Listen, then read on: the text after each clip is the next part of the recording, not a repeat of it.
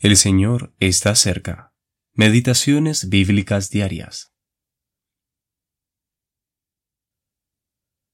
Cuando entraron en el sepulcro, vieron a un joven sentado al lado derecho, cubierto de una larga ropa blanca.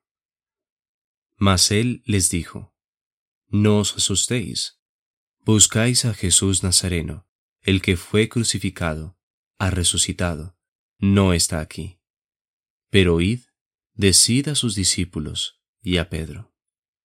Marcos capítulo 16, versículos 5 al 7. El mensaje del ángel junto a la tumba. ¿Por qué el joven vestido de blanco, que estaba sentado en la tumba vacía de Jesús, estaba tan interesado en Pedro? ¿Es posible que los ángeles estén preocupados por las caídas de los discípulos del Señor? Al menos parece ser así al leer estos versículos.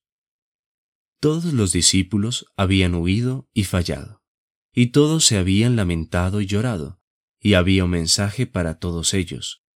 Pero Pedro había atravesado un camino mucho más pedregoso. Había pecado más profundamente que cualquier otro, y el ángel lo individualiza con un mensaje especial. Tal vez se sentía tan culpable que sentía vergüenza de estar con sus hermanos, aislándose de ellos como si ya no fuera uno de ellos. Cuando este visitante celestial, el cual guardaba la tumba vacía en el nombre de Jesús de Nazaret, añadió a su mensaje y a Pedro, ¿acaso estaba actuando en base a las órdenes que había recibido de parte de su Señor? Sin duda, así fue.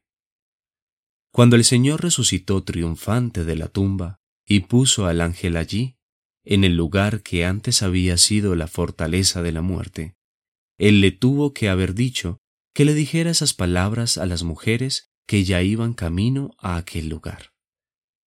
Y si así fue, cuán impresionado habrá quedado al ver la gracia de su Señor, cuyos primeros pensamientos en la hora de su victoria no fueron la vindicación de su propia gloria o la destrucción de sus enemigos, sino el bienestar de sus débiles y dolidos discípulos, y por sobre todos, el bienestar de Pedro.